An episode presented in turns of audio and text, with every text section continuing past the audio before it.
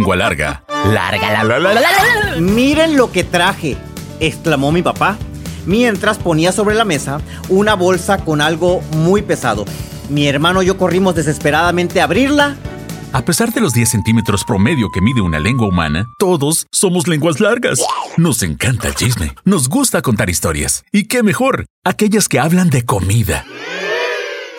Donde la lengua es parte importante de la deglución, masticación y sentido del gusto. Esto es Lengua Larga, el podcast donde el chef Juan Ángel te cuenta historias de cocina, consejos y recetas. ¡Comenzamos!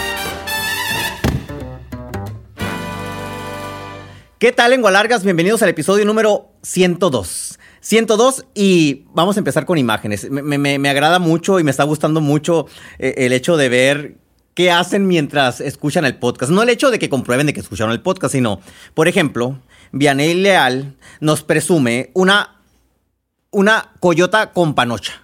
Que dice que cuando escucha el podcast siempre se pone a comer. E- Esa es muy buena idea. Gracias por la foto. Eh, eh, es, es un gusto recibirlas. Eh, por Instagram, un eh, usuario que se llama Osmica Osorio nos dice que le gustó mucho el episodio número 25, Los hielitos de la águeda, porque así se llama el episodio. Qué bendición tan grande que sigas disfrutando a tu madre y a tu familia. Qué bendición tener esas madres. Escuchen el podcast para que más o menos se den una idea el, episodio 25.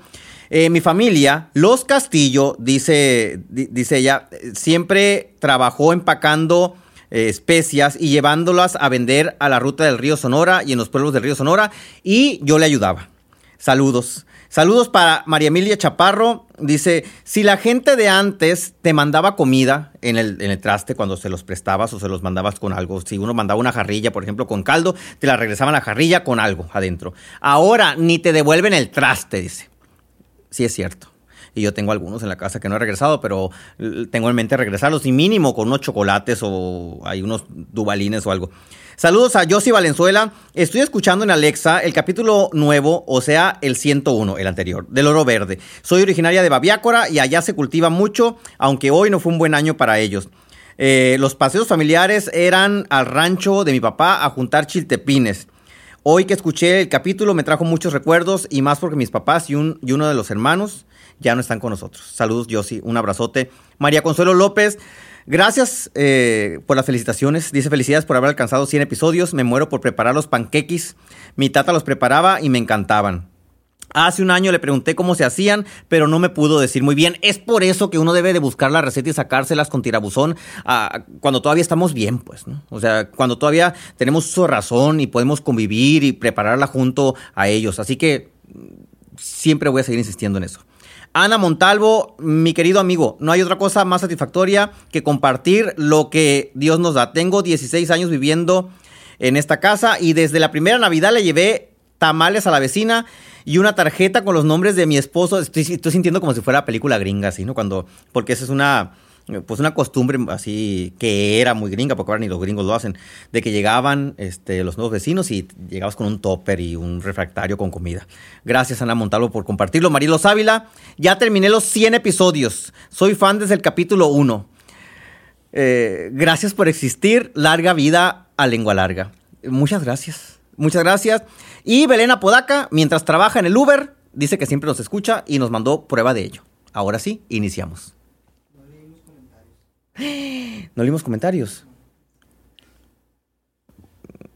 Sí, tenemos los comentarios. Sí, sí, sí, sí, sí, sí, sí, sí, sí. Mm, Los comentarios. Me faltaban los comentarios. Voy a agradecer a todas las personas que han respondido a, la pregunta que hacemos en Spotify, que es una manera de interactuar, de saber que, que- lo escucharon, que están pendientes y- y que dieron con la respuesta correcta. María Fernanda, saludos. Claribel, saludos. Eh, Pituca, Glenda Padilla, Ana Paula Terminel. Elena Hernández, José Carlos Cantúa, Cookies Verdugo, que, es una fiel seguidora del, del podcast. Mauricio, eh, Marusi Provencio, eh, Eva María Dávila Valdés, Alberto Quiroz, Guadalupe Imelda Cortés. Muchas gracias a todos y a todas. Carla Millán, Araceli Barrera. Gracias por reportarse a través de la pregunta que hacemos en Spotify. Y ahora sí, iniciamos. Gracias, Daniel. ¡A picar cebolla! Lengua larga, la, la, la. Empotrado en una blanca pared de adobe. Digo, era blanca porque estaba encalada, pues, ¿no? Porque el adobe, ¿saben cómo hacen el adobe? Eh, El adobe se hace con tierra, eh, paja y a veces le ponían también caca de vaca, es decir, boñiga, para que se uniera el bloquecito. Cierro el paréntesis. En medio de una pared gruesa de adobe que debe de medir más o menos como 60 centímetros, así de, de ancho la pared, estaba empotrado, y ahí sigue, un triste mueble de madera. Y digo triste porque mi papá es carpintero y en la casa aplica el dicho de herrero hasta de palo, ¿no? Y el mueble sigue sin terminar desde que lo hizo como en 1970. Y, y está así sin pintar, no tiene vista. Es, es, es una caja de triplay metida en un hoyo que hizo en la pared de adobe y tiene de profundidad como 50 centímetros, ¿sí? Eh, casi casi la, la profundidad de la pared. En esa en esa pared, en ese estante, ¿sí? Que tenía, este, como una, dos, tres, tiene como cuatro repisas. Había una radiograbadora Goldstar, un televisor de perilla, ¿sí? Marca Sony, y una videocasetera cromada de último modelo. En mi casa, mi papá siempre este, le gustó mucho grabar con, con videocámara y siempre en el pueblo quien grababa las bodas quinceañeras y demás era él, pues, ¿no? Y le encantaba eso, andar grabando y luego editar. No se editaba como ahorita en un celular, sino ponía una videocasetera con un cassette grabado y en el otro un cassette blanco, iba pasando cachitos de imágenes para armar, eh, eh, pues, la película en la otra videocasetera. En ese estante estaban esos artilugios, ¿sí? Y en la parte de abajo había una serie de VHS rotulados, piratas, piratas. No voy a justificar la piratería, pero era la única manera de ver películas en el pueblo. No las vendían, pues sí, si dijéramos, es que estaban vendiendo las originales, pero tú comprabas las piratas, pues sí, delincuente. Pero no, no, no había, no había. Entonces, nuestros tíos, de que, que, venían de Estados Unidos, grababan películas en el cable donde estuvieran, ¿sí? Y nos traían copias en VHS y decía una de ellas, La Cenicienta, puras de Mickey, puras del Pato Donald, y así venían rotuladas y estaban agrupados todos los videocassettes, así paraditos en la parte de abajo de ese estante empotrado en la pared de adobe. Me acuerdo que mi hermano, Noé, decía, Juan Ángel, pon la del Pato Donald donde comen pollo. Era muy curioso, yo ahora de adulto lo pienso, porque el Pato Donald le daba a sus sobrinos o sí son sobrinos, ¿no? Los hermanitos, ¿cómo se llaman? Este, los escribí para que no se me olvidaran porque siempre se me olvidan. Hugo, Paco y Luis. Sí. Les daban pollo de comer. Era un pato que comía pollo, pues, ¿no? Era así como algo raro. Y a Noé le llamaba mucho la atención de que en ese capítulo, el único que había en ese videocassette, se sentaban los tres sobrinos del pato Donald con el pato Donald y ponían un pollo en medio de la mesa. Y siempre que salía el pollo y lo ponían en la mesa y se veía humeante dorado así, Noé decía, mmm, qué rico pollito. En esa ocasión, ¿sí? Después de que terminamos de, de, ver el capítulo por centésima ocasión, centésima vez, llegó mi papá con una bolsa y dijo, verás lo que les traje.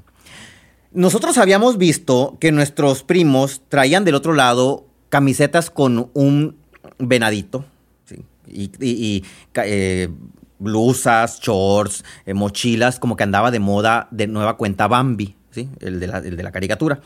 Y nosotros queríamos ver esa caricatura. Pues. Decíamos, a ver cuándo nuestros tíos nos traen una copia pirata de la caricatura de Bambi. Y mi hermano dijo, ¿nos trajiste la caricatura de Bambi, papá? No. En la bolsa que trajo mi papá, que estaba muy pesada, y la puso sobre la mesa del comedor, no estaba la caricatura de Bambi. Estaba un pollo. Un pollo completo sí van a decir, ay, qué simplón, pues que no veían pollos. No, no, no, no. No habíamos visto un pollo completo en nuestra vida. Eh, había muchas gallinas en el pueblo que ponían huevos y cuando nos comíamos uno de esos pollos que había en el pueblo, que estaban ahí en los gallineros, pues nos lo comíamos destazado, pues, ¿no? Y aparte, lo que pesa una pieza completa de esos pollos orgánicos es lo que pesa una pechuga de un pollo de estos que había traído mi papá. Entonces, el pollo que trajo mi papá se veía enorme, parecía pavo, ¿no? Y, nos dijo, le compré este pollo a una que trajo a vender del otro lado. Había gente que llegaba al pueblo con hieleras de pollo, carne y demás. Eh, obviamente así súper modificados, genéticamente inyectados y todo lo demás y los daba bien baratos. Pues. Entonces, mi papá siempre nos ha demostrado el amor a través de detalles pequeños. Si, abro paréntesis, el otro día eh, andábamos en carretera, yo compré una bolsa de cacahuates y le dije, miren, estos cacahuates son muy sabrosos y casi no hay. ¿sí? y los encontramos ahí. Pues nos tocábamos la bolsa de cacahuates y al siguiente día, cuando ya regresamos a Hermosillo, eh, llega mi papá con una bolsita de cacahuates y la pone en la mesa y me dice, a ver si te gustan estos. Esa es, esa es, como una manera de dar amor a través de la comida, buscando algo que nos haya llamado la atención. Y mi papá había visto que nos llamaba la atención el pollo que comía el pato Donald con el chamaquero ese de, patos que tenía a un lado. Y nos los compró. Me acuerdo que yo estaba emocionado y dije, mi mamá sabrá preparar este pollo. Y dijo mi papá, vieja, no lo congeles, ¿sí? Déjalo en el lavatrastes para que suelte todo el hielo porque venía congelado. Mañana lo vamos a preparar. Eran como las seis de la tarde. Ya había caído el sol. Hacía frío. Me acuerdo que dije, ¿cuántas horas faltan para la comida de mañana? Nos van a hacer pollo, un pollo entero. O sea, y lo vamos a ver como en la película de, de, de, del Pato Donald. Mi hermano decía, y se va a ver como en la película. Mi mamá, me acuerdo que nomás se reía, no respondía. Mi mamá, yo creo que se reía de nervios porque nunca en la vida había hecho un pollo y no sabía qué iba a suceder. Entonces, mi mamá le preguntó eh, este, a una tía, Oye, Martina, ¿tú nunca has hecho un pollo completo? No, nunca he hecho nada más servido. Oye, pero fíjate que la luz de, de, de, del tamaño, ella debe haber hecho. Y mi mamá le marca por teléfono, ¿no? Oye, Luz, fíjate que mi viejo me compró un... O sea, toda la... No había internet, no había... No teníamos libros de, de cocina donde viniera cómo hacer un pollo. Pues la luz del tamaño le dijo, fíjate que me comentó una gringa que ella hace el pollo así. Corte A, el siguiente día mi mamá se puso a preparar el pollo. Muchas de las cosas que le dio la luz, ¿sí? Del tamaño que le habrán escuchado en otras ediciones de este podcast, eh, eh, eh, pues no había en el pueblo. Carne molida de pavo para el relleno del pollo, ¿no? Y luego, crotones, que eran unos panecitos, le contó, que se ponían sobre ensalada. Nunca en mi vida los habíamos visto. Entonces mi mamá, lo que hizo al siguiente día, este, pues fue adecuarse a los ingredientes que había en existencia. Antes de esto, cuando el pollo lo puso a descongelar, ¿sí? yo en la noche no pude dormir y mi hermano tampoco. Era una emoción muy grande el saber que íbamos a probar algo que habíamos visto no, nada más, ni siquiera en vivo, en una caricatura. ¿sí? Ni siquiera lo habíamos visto en, una telenovela o película, en una caricatura. Y en la noche yo me levanté al baño y mi mamá no sabe esto, espero que cuando escuche el podcast se, se, se, dé cuenta de que me levanté al baño como tres veces y lo que hacía era ir a la cocina y tocar el pollo a ver si estaba descongelado no iba a ayudar en nada eso. O sea, no le iba a poder dar una mordida. No, no, yo no sabía que lo tenía que meter al refrigerador si hubiera estado descongelado. Nada más era para ver si iba a lograr descongelarse para el día siguiente. Entonces me levanté al baño 12 de la noche, lo toqué y dije, no, todavía está como piedra. 3 de la mañana, a las 5 de la mañana que toqué el pollo. Estaba tocándolo cuando mi papá se despierta, entra a la cocina y me dice, ¿qué estás haciendo? Y le dije, eh, mm, vine por un, no sé por qué me dio tanta vergüenza decirle que estaba tocando el pollo para ver si estaba descongelado. Vine por un vaso de agua y me contesta mi papá, y ya se descongeló el pollo. Es como el otro día que Eric no llegó a dormir a la casa y me dice, se fue muy temprano Eric a trabajar, que no lo vi cuando se levantó. Indirecta, ¿no? Este, eh, no está descongelado el pollo todavía, me dijo. Le dije, parece que sí, papá. Mi papá lo tomó, lo puso en una charola, lo metió al refrigerador. Ahora sí, al momento de preparar el pollo, yo me acuerdo que ese día no fuimos a la escuela, gracias, bendito Dios, no fuimos a la escuela, no recuerdo por qué, pero estuve en la cocina metido hasta que vi que mi mamá empezó a hacer el pollo y en ese momento paré todas mis antenas. Y como no había carne molida de pavo para rellenar el pollo, mi mamá sacó lo que había más parecido en el refrigerador, una bolsa de chorizo, 200 gramos de chorizo de res, con mucho chile, mucho orégano y ajo y todo, y lo empezó a zancochar en, la sartén para que se medio cocinara. Y luego lo puso en un tazón y empezó a agregar un montón de cosas, ¿no? Apio, zanahoria, etc. Embadurnó el pavo con mantequilla, le metió el relleno, lo metió al horno. E, e, e, el pollo, no el pavo. Lo metió al horno. Cuando salió, yo me acuerdo que estuve viendo como televisión, así sentado en un banquito, viendo como el hora 45 hora 45 duró en cocinarse. Cómo se iba dorando. Y dije, sí se está poniendo como el, el, el, pollo de la caricatura del pato Donald. Cuando salió, era un pollo perfecto. No sé si era porque nunca habíamos visto uno en vivo completamente. Eh, o porque era tanta el hambre que traíamos y ganas de comer un pollo completo.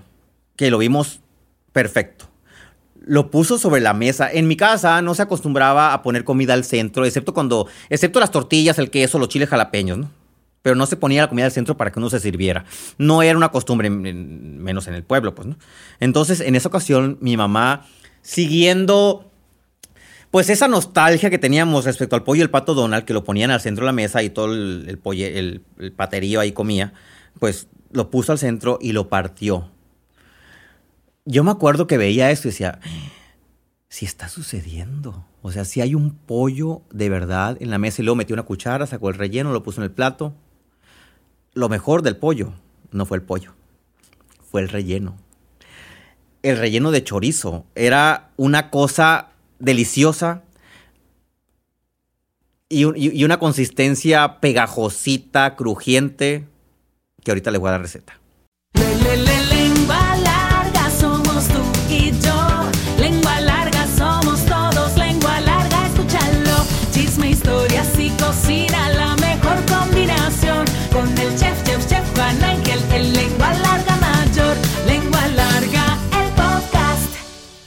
Habíamos comido pollo en nuestra vida, sí, en muchas ocasiones, pero no habíamos comido un pollo completo. Y aquí es cuando eh, el orden de los factores se altera el producto. Es muy diferente, ¿sí? Comer una pieza de pollo, que de hecho, hago la aclaración, un pollo completo, ¿sí? Así pieza entera de pollo entero, el kilo cuesta más barato que si compran las piezas por separado. Y puede rendir más porque uno puede escarbarle, quitarle, usar eh, las mollejas, etc. Todo se puede usar. Bueno, bastaba con cambiar la forma del producto para tener una experiencia diferente. ¿sí? Si ya habíamos comido pollo, ¿por qué estamos emocionados por un pollo? Porque estaba entero.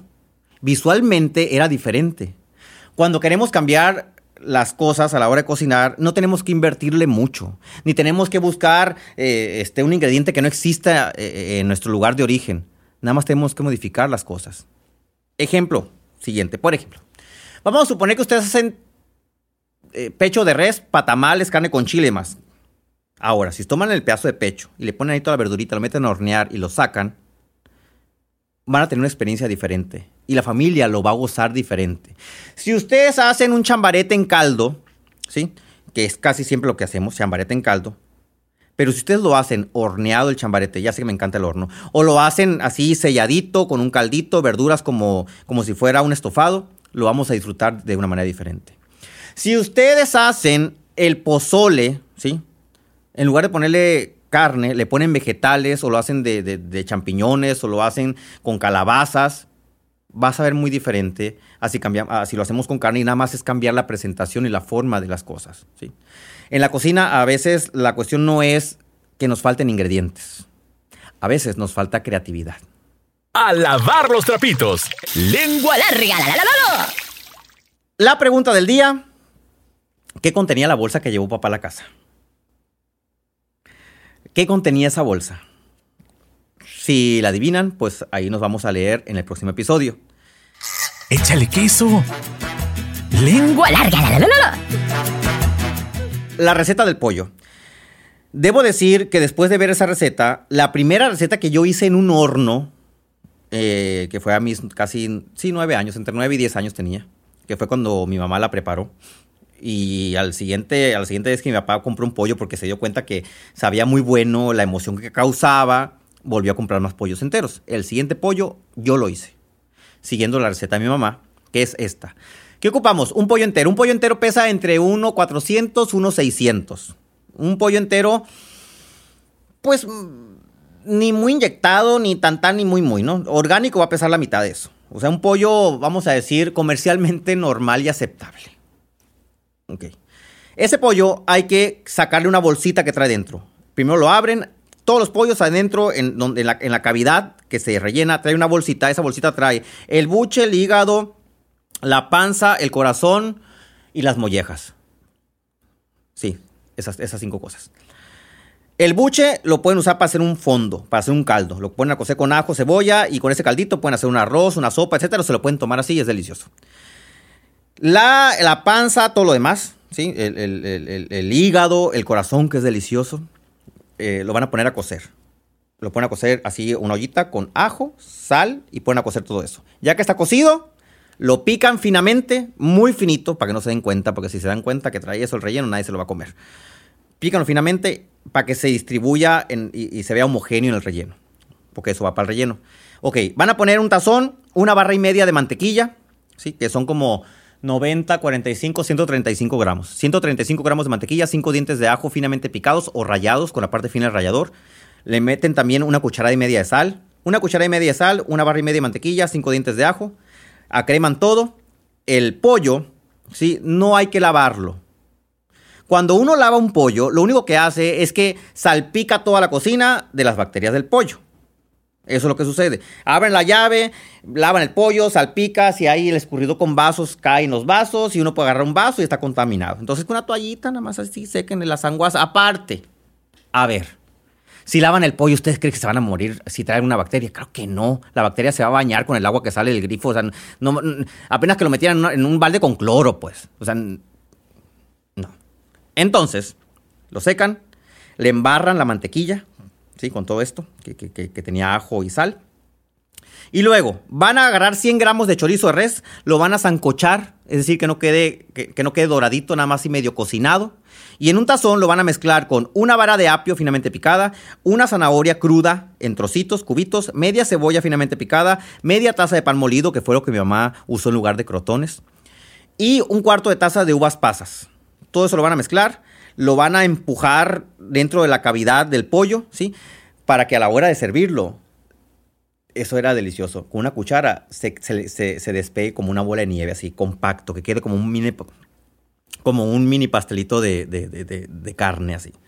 Bueno, al relleno le van a meter las menudencias. No sé si lo dije ahorita, pero anteriormente sí. Todo eso que, que, cocieron lo van a picar finamente y lo van a revolver con el chorizo y lo demás. ¿Cómo lo van a hornear? Destapado, ¿sí? así descubierto, sin papel aluminio una hora por kilo a 200 grados. Si el pollo pesa un kilo y medio, una hora y media a 200 grados centígrados. Puede ser que dure un poquito más, puede ser que dure un poquito menos. Muchos hornos ya con el paso de los años se van desanivelando en su temperatura. Las perillas a veces marcan 200 grados, pero está en 220 o en 180, entonces tengan paciencia. Es que cuando en una receta diga una hora de horneado, ustedes manténganse al pendiente desde 15 minutos antes y hasta 15 minutos después para que vayan viendo el comportamiento del horno. Lo sacan, no lo partan inmediatamente, espérense, dejen que repose, que los juguitos de la carne dejen de, moverse para que cuando lo partan no se desjugue. Es una cosa deliciosa. Háganlo por favor. Y si no tienen que preparar en, en Navidad, si no tienen una idea todavía, este pollo es perfecto. Yo lo he hecho en muchas ocasiones en lugar de pavo y créanme que me gusta mucho más que el pavo. Hasta la próxima. ¿Ya te aceptaste como lengua larga? ¿No? Entonces espera el siguiente episodio. Sí, bienvenido al club. Sigue al chef Juan Ángel en Facebook, Instagram, YouTube, Twitter, OnlyFans. What the Uy, no, eso no. Busca recetas, cocina con él e interactúa. Búscalo en todas las plataformas como Chef Juan Ángel. Afila la lengua larga para el siguiente episodio. ¡Adiós!